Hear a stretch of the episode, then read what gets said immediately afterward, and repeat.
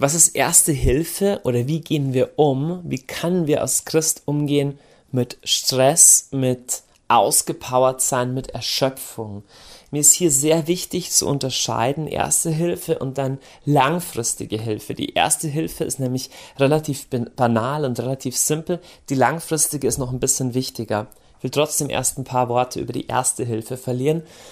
Ähm, Erschöpfung und Stress und sich überfordert zu fühlen, ist nicht automatisch schon ein schlechtes Zeichen. Erstmal, äh, seit dem Sündenfall gibt es Arbeit, die uns Mühe kostet und die uns auch erschöpft macht. Und es ist, ähm, es ist grundsätzlich okay, sich mal zu verausgaben. Das Problem ist, dass wir Menschen seit dem Sündenfall neigen zu einem geistlichen Grundproblem und dieses Grundproblem ist zu meinen, durch unsere Arbeit und durch unsere Leistung unseren Selbstwert oder unsere Sicherheit, unsere Bestätigung uns erst verdienen zu müssen.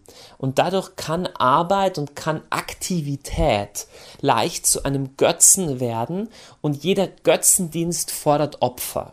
Das ist der große Unterschied zu Gott. Wenn wir Gott dienen, fordert er nicht immer mehr von uns, sondern er gibt uns eigentlich immer mehr. Dagegen, wenn wir Götzen dienen, dann, dann, will, dann saugt der uns immer mehr das Leben aus. Das ist ganz klar. Leute, die für das Geld leben, leben irgendwann tatsächlich nur noch für das, für das Geld und sie sind gar nicht mehr Gestalter ihres Lebens, sondern das Geld regiert alles. Und so kann man das durch alle anderen ähm, Götzenbereiche in unserem Leben auch durchziehen. Jetzt bei einer kurzfristigen, momentanen Erschöpfung muss es noch nicht ein großes Ding sein. Da ist mein Rat für Erste Hilfe einfach der, kurzfristige, momentane Erschöpfung bitte ernst nehmen. Große Burnouts, große Zusammenbrüche und riesige Erschöpfungsdepressionen und so weiter sind meistens das Resultat von Hunderten und Tausenden von kleinen Momenten, wo wir über unsere Grenzen gegangen sind.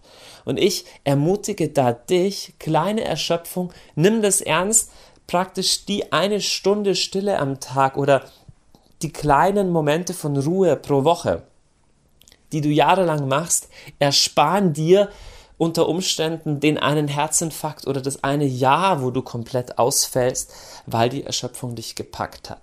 Allgemein zur Entspannung das Entspannendste für den Menschen ist in der Regel nicht einfach nur einmal im Jahr auf Urlaub zu warten, sondern eher, das ist auch okay, Urlaub ist auch gut, aber es eher kleine Entspannungszeiten in den Tag einzubauen und entspannendes fürs menschliche Gehirn, nicht einfach, wenn gar nichts ist, einfach nur gegen die Wand schauen, sondern eher, wenn man was ganz anderes macht, als was man vorher getan hat. Also wenn man den ganzen Tag in einem Zimmer war und gelesen hat, dann rauszugehen und was Handwerkliches zu tun, kann genauso entspannend sein ähm, als, als was anderes. Nur ähm, ich tue eben nicht nichts in dem Fall, sondern ich tue einfach nur etwas anderes.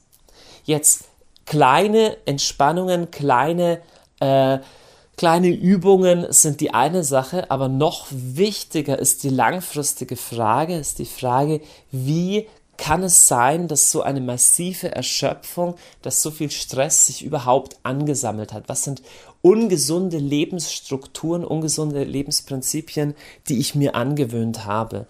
Und hier sind es in der Regel nicht äußere Umstände. Ja, das ist das Erste, was wir glauben würden, zu sagen, okay, ich muss einfach so viel arbeiten, meine Kinder sind einfach so stressig häufig merkt man, wenn dann die Arbeit weg ist, zum Beispiel im Urlaub, oder wenn die Kinder aus dem Haus sind oder was auch immer, merkt man, hey, der Stress ist ja auf einmal noch immer da.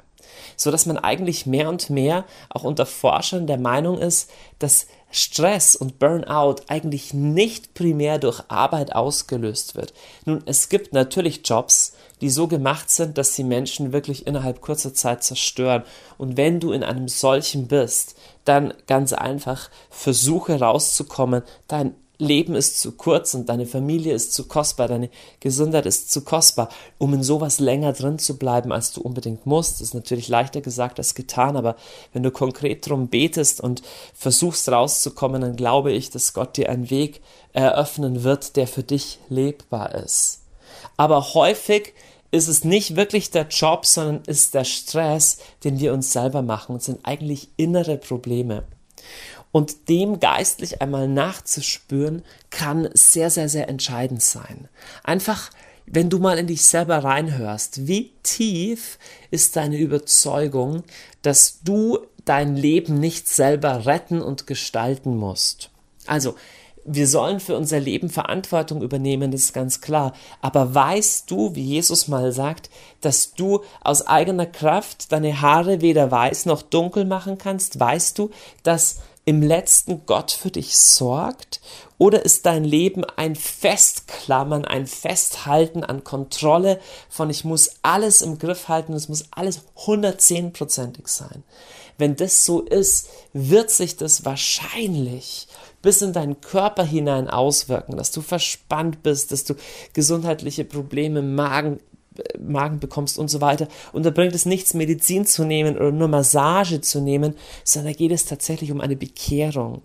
Freunde, das Evangelium ist so real und ist so relevant. Aber wir müssen es in Kontakt bringen mit den echten negativen Grundstrukturen in uns. Es genügt nicht, einfach nur das äußerlich ein bisschen zu glauben, sondern diese Sätze des Evangeliums tief in uns reinsinken zu lassen. So Sätze wie, Herr, du bist meine Burg. So Sätze wie, du bist mein Vater, du sorgst für mich. So Sätze wie, in Frieden kann ich mich hinlegen und einschlafen, denn der Herr sorgt für mich. Das sind Sätze aus den Psalmen. Ich ermutige dich, lies solche Psalmen durch, meditiere sie, nimm sie in dein Leben auf. Und es wird nicht von heute auf morgen, aber über die Zeit hinweg deine Haltung ändern, auch deine Haltung, äh, dein Umgang mit Arbeit und so weiter. Ich will dich einfach fragen, wo gibt es Zeiten in deinem Leben, die nicht für etwas sind, wo du nicht für jemand anderen was tust, wo du nicht irgendwas einfach lernst oder irgendwas noch werkelst oder wo es um Geld geht, sondern wo du einfach nur bist um deiner selbst willen. Viele Menschen haben das gar nicht. Und wenn sie im Wald spazieren gehen, dann müssen sie nebenher noch, äh, suchen sie Bären oder, oder sonst was. Das, das kann ja okay sein. Aber es ist dann okay, wenn du tief drin diese Erlaubnis dir selber zusprichst. Es darf jetzt einfach mal nur schön sein. Muss ich nicht rentieren. Ich bin gerade einfach nur. Und diese Lebenshaltung entspricht total der Wahrheit. Die Wahrheit ist, unser Leben ist ein Geschenk. Wir haben uns das Leben nicht verdient und wir müssen es uns auch nicht verdienen, sondern wir dürfen leben aus dieser dankbaren Haltung des Empfangens. Und diese Grundhaltung raus, die macht mich witzigerweise gar nicht passiv und langweilig, sondern das ist eigentlich die Befähigung, dann auch aktiv zu sein, aber nicht aus einer Getriebenheit heraus, sondern aus einer Fülle, aus einem bei mir selber sein heraus. Und das wünsche ich Ihnen heute ganz herzlich für diesen Tag.